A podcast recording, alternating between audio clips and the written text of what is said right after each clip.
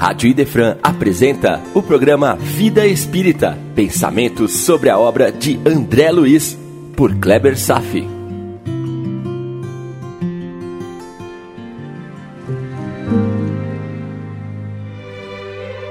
Nosso Lar, capítulo 29, A Visão de Francisco, parte 2. A visão de Francisco é o que ele está percebendo e a sua percepção tem relação direta com seu status moral. As percepções são, portanto, relativas à sua maturidade. No texto anterior, dissemos que os pensamentos são como fios que conduzem o que se passa na profundidade da alma até o seu nível de consciência.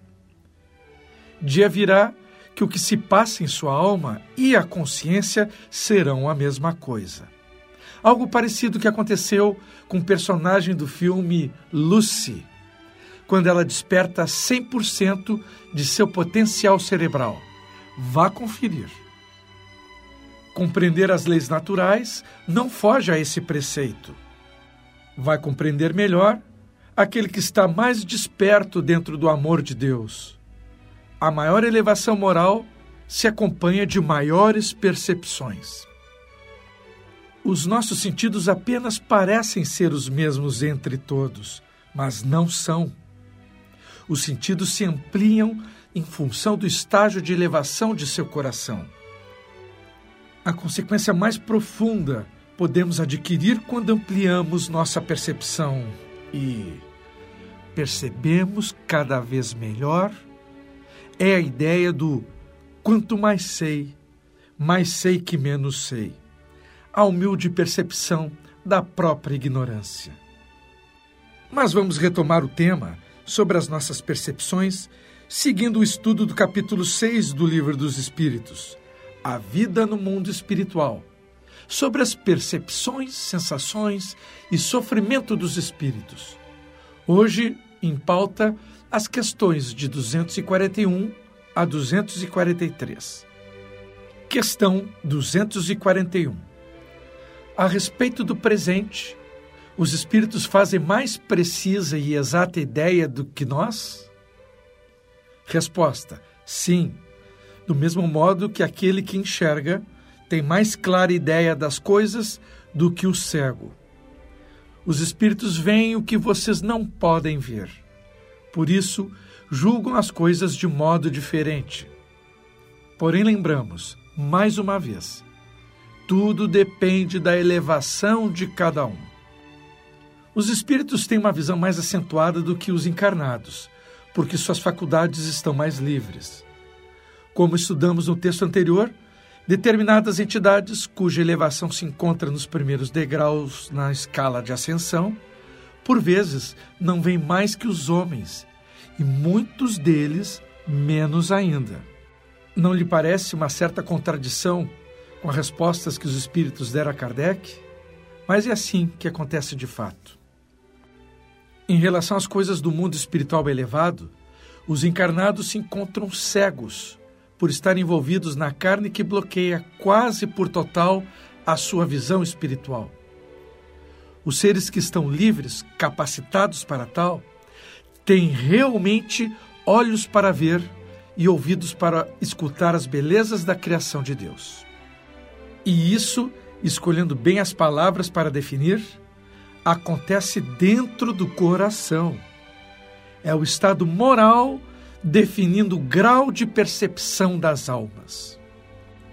Mas há um aspecto muito importante que não posso deixar de explicitar o Espiritismo revela muitas verdades antes escondidas e traz à luz muitas palavras de Jesus que não teve uma interpretação verdadeira pelas outras filosofias, de maneira que os homens agora podem ver melhor.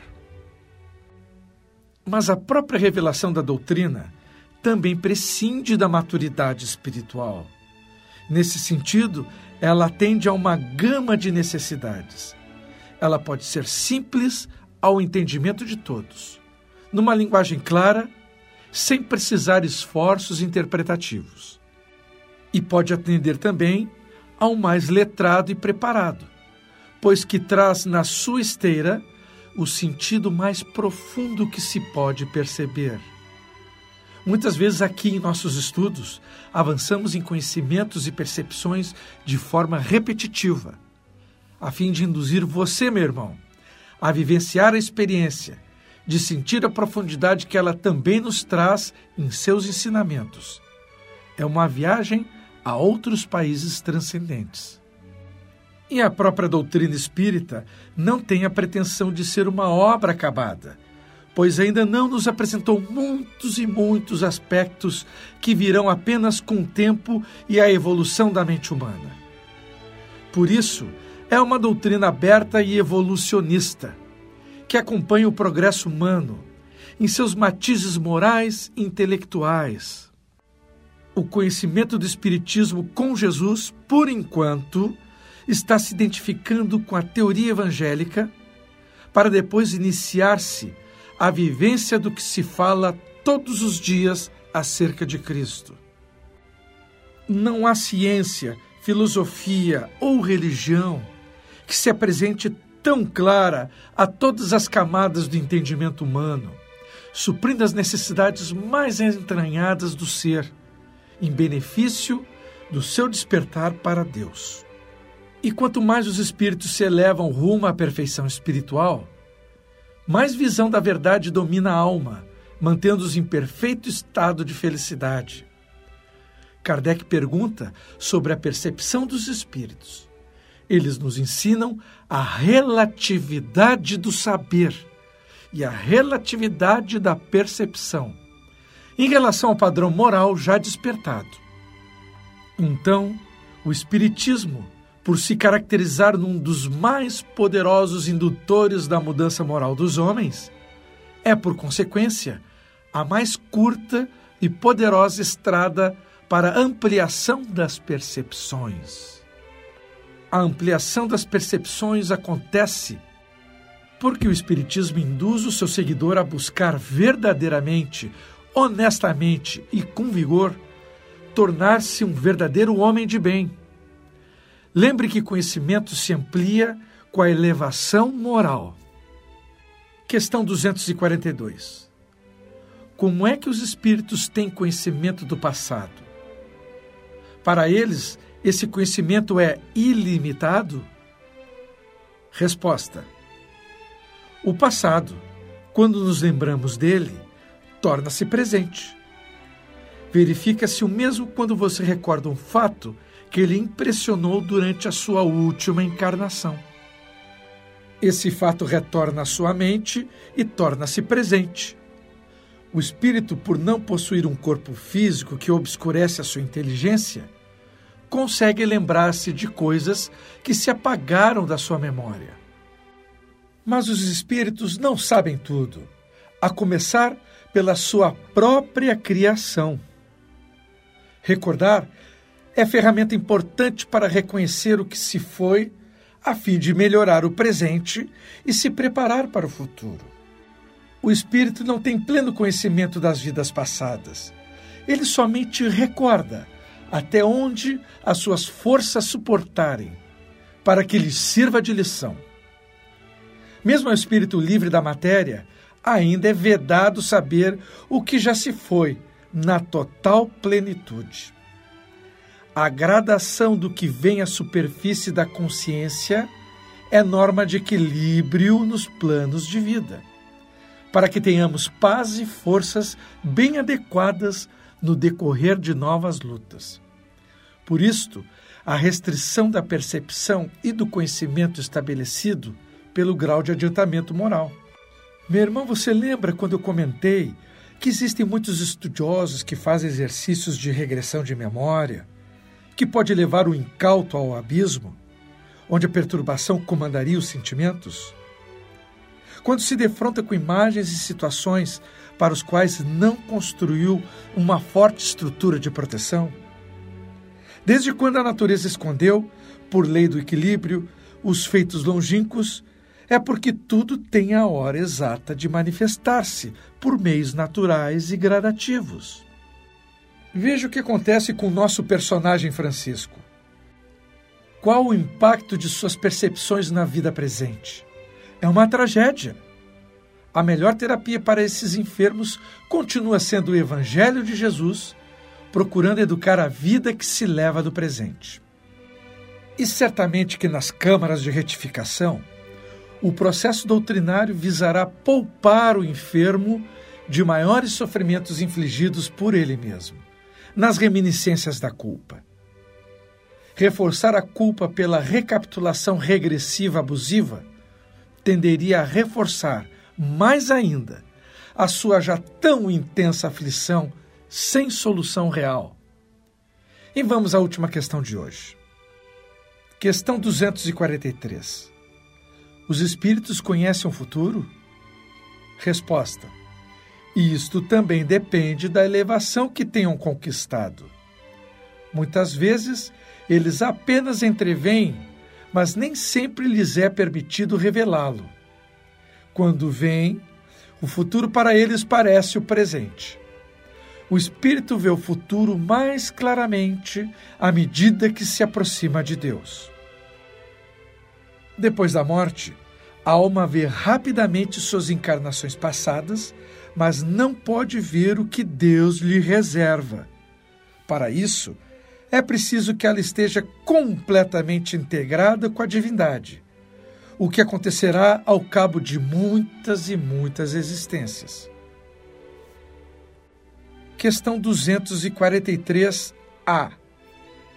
Os espíritos que alcançam a perfeição absoluta têm conhecimento completo do futuro? Resposta: Completo não é bem o termo. Só Deus é soberano Senhor e ninguém pode igualar. Em se falando de ver o futuro, estamos falando de profecias, de precognição. Os profetas não são médiums, mas paranormais. A não ser que a visão do futuro tenha sido apresentada a ele por um espírito. Nesse caso, então chamamos de mediunidade. Os espíritos altamente evoluídos conhecem mais o futuro e, quando falam aos encarnados, sabem dosá-lo exatamente pela real e útil necessidade da revelação. Pois a verdade, fora de hora, pode destruir tanto quanto a mentira. E mais uma vez se verifica aqui uma relação direta entre a capacidade perceptiva e a moral. Ok, vou retomar o capítulo de Nosso Lar agora. Francisco estava lá, gritando e sofrendo, agindo como os pacientes psiquiátricos dos manicômios. Agora já podemos elaborar. Esses pacientes psiquiátricos, psicóticos, esquizofrênicos, realmente são doentes do cérebro? Tratáveis com medicamentos? Será que o que estão vendo são ilusões, delírios, ou talvez alguns deles realmente estejam vendo o que se passa na espiritualidade. Ou talvez alguns estejam vendo imagens mentais emitidas por seus obsessores espirituais. Nesse sentido, a medicina ainda está muito longe de emitir os verdadeiros diagnósticos. Ainda vivemos no mundo das algemas químicas nos distanciando dos verdadeiros problemas espirituais ainda tão ocultos para as ciências psicológicas. No livro de Divaldo Franco, pelo espírito Manuel Filomeno de Miranda, Nas Fronteiras da Loucura, há uma passagem em que um paciente psiquiátrico estava agonizando em um delírio, que na verdade se tratava de uma experiência espiritual. O personagem foi sedado durante seu surto com drogas depressoras, o que o colocou num sono físico aparente. Mas o sofrimento na esfera espiritual permanecia, o que estava dificultando o trabalho dos benfeitores. Não é uma crítica à medicina, pois os médicos estavam corretos nas suas condutas de contenção do surto psicótico. Apenas ressalvo que haverá ainda um longo caminho para a plena evolução do conhecimento da medicina espiritual. As ciências médicas ainda permanecem mais ligadas à matéria, buscando soluções químicas para os profundos problemas espirituais. E vamos em frente. A enfermeira Narcisa nos apresenta uma bela figura de linguagem definindo a causa do problema de Francisco, ao mesmo tempo que a solução. Diz ela ao Francisco, abre aspas, faça de conta que sua mente é uma esponja embebida em vinagre. É necessário expelir toda substância azeda. Fecha aspas. Olha, se generalizarmos essa metáfora, poderemos dizer que todas as doenças são desequilíbrios da nossa força vital, que se manifestam como sinais e sintomas, e que, para a cura, necessitam ser drenados. E o corpo tenta encontrar a melhor maneira para isto acontecer. É claro que drenar as cargas negativas não representa a solução definitiva, pois temos que perguntar como tal desequilíbrio chegou até lá. Como aquela pessoa adoeceu? A resposta é lógica. Toda doença física e energética tem matriz na alma. Então, se expelir toxinas é importante para a cura das doenças, a mudança de padrão mental torna-se essencial para a manutenção permanente da saúde.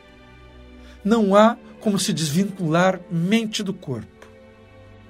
Essa visão, como se sabe, não pertence ao modelo da medicina tradicional vigente, onde a doença é considerada orgânica, física, material, de origem viral ou bacteriana, ou desestruturação da genética, ou devido à exposição ambiental de agentes tóxicos, enfim, sempre buscando uma causa externa que desorganize o corpo.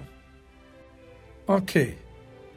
Agora eu vou comentar um aspecto que está implícito no texto e que se trata de fenômeno comum na espiritualidade. Os eventos consequentes às ações dos pais de Francisco. Por que Francisco está internado nas câmaras de retificação do Ministério da Regeneração, sob cuidados especiais de Narcisa, e não estacionado no umbral? Por mérito próprio? Vamos examinar. Vimos no capítulo anterior, e o caso aqui se repete. Francisco está sob cuidados especiais devido à intercessão de seus pais. Os méritos pertencem aos seus pais. Lembrem que Francisco estava se debatendo no umbral até começar a receber assistência do alto. Porém, de início, toda essa ajuda não obtinha correspondência dele devido ao seu estado mental absolutamente fechado. E talvez, se não fosse pela intercessão, ele permaneceria no umbral por um prazo maior ainda, até um dia ser resgatado. Mas neste caso, houve a intercessão. E mesmo assim, ele foi resgatado com uma enorme dificuldade, pois ele não se ajudava. No entanto, como diz Narcisa, abre aspas, o seu estado é tão grave que não poderá ausentar-se tão cedo das câmaras de retificação. Fecha aspas. Perceba, meu irmão, como é complexa a avaliação do potencial de cura. Quantas variáveis estão envolvidas? O estágio evolutivo da doença, a profundidade da doença, a influência do materialismo, a rede de amigos com créditos intercessórios e por aí vai. André Luiz foi perspicaz ao observar o pai de Francisco. Tratava-se de um ser muito superior à condição humana. Por isto, acumulava créditos para resgatar o seu filho. Porém, a cena foi comovedora quando ele, pai de Francisco, pediu que André lhe perdoasse o gesto humano, ajoelhando-se diante do filho. Tomou-lhe as mãos, ansioso, como se estivesse a transmitir vigorosos fluidos vitais, e beijou-lhe a face, chorando muito. E note que o filho não dava sinais de que estava consciente do que lhe acontecia. Mesmo assim, Francisco foi melhorando a cada dia. Não foi ressaltado aqui o que lhe alavancou a melhora, mas eu arrisco a dizer que pelo menos dois fatores estiveram envolvidos no processo de melhora do filho. Vamos ver. Primeiro, a doação de fluidos revitalizadores de seu pai, como num passe magnético, ativando alguns centros vitais desequilibrados no sentido da sua reorganização. E isso aconteceu mesmo. E eu apresento um segundo fator, e provavelmente o mais importante diante da súplica em prece do pai de Francisco, junto com seus méritos, foram mobilizados recursos que nem mesmo André Luiz percebeu no momento. Estes recursos são comuns e frequentes de acontecer. São recursos invisíveis a nós, que são provenientes de fontes localizadas em esferas superiores. Estou dizendo que espíritos de uma ordem superior canalizaram, a pedido e pelo mérito do Pai, um fluxo de energia curativa, de tal modo a produzir um resultado positivo e de longo prazo. Foi a caridade dos anjos sendo exercida no pleno anonimato. E o que deverá acontecer daqui para frente? Francisco, em algum momento, também deverá trabalhar por si mesmo no sentido de reorganizar-se mentalmente para manter saúde e o seu equilíbrio. Pois a espiritualidade superior nos gratifica com uma grande ajuda. Porém, ainda permanecemos como responsáveis pela manutenção dessa ajuda.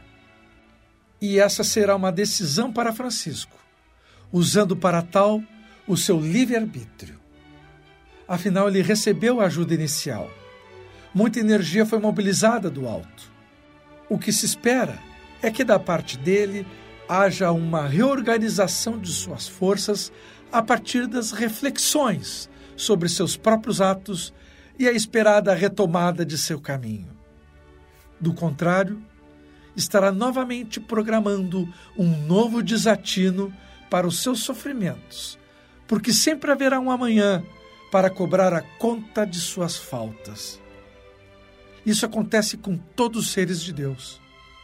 Não nos apercebemos dessas coisas. E faço minhas palavras aquelas que foram ditas por André Luiz no final do capítulo. Ah, como é profundo o sono espiritual da maioria de nossos irmãos da carne. Por hoje era isso. Desejo paz a todos e até breve.